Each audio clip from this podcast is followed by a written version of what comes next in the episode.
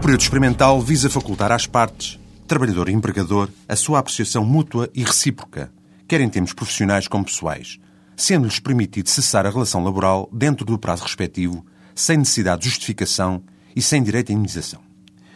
Esse período experimental passará, na prevista alteração do Código de Trabalho, dos atuais 90 dias, quanto aos trabalhadores em geral, e de 180 dias, quanto aos trabalhadores especializados, altamente técnicos, com grande responsabilidade ou que reclamem uma confiança acentuada, para 180 dias para essas duas categorias, mantendo somente os 240 dias para o pessoal da direção e quadros superiores.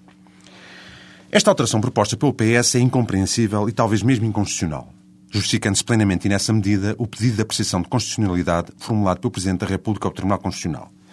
pois trata de uma forma igual o que é desigual, ou seja, impõe para todo o tipo de contratos, com exceção dos referentes ao pessoal de direção e quadros superiores, um período experimental que, verdadeiramente, não tem qualquer justificação plausível para muitas das funções contratadas, revelando-se objetivamente excessivo para essas atividades profissionais. Será que um patrão de um trabalhador da limpeza, de um estafeta, de um empregado de balcão ou de um repositor não se apercebe num prazo de 60 ou 90 dias das respectivas aptidão profissional e idoneidade pessoal?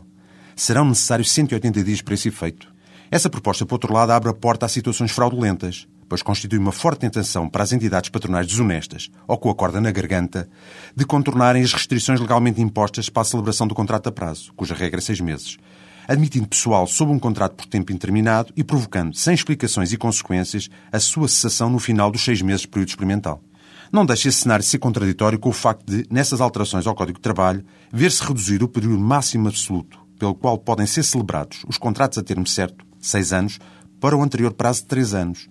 contabilizando-se, por outro lado, e para efeitos de contagem desse mesmo prazo, a duração de anteriores contratos de trabalho a termo ou temporários para aquele posto de trabalho, bem como o contrato de prestação de serviços com o mesmo objeto, desde que celebrados com o mesmo empregador ou empresas do mesmo grupo empresarial. Até para a semana.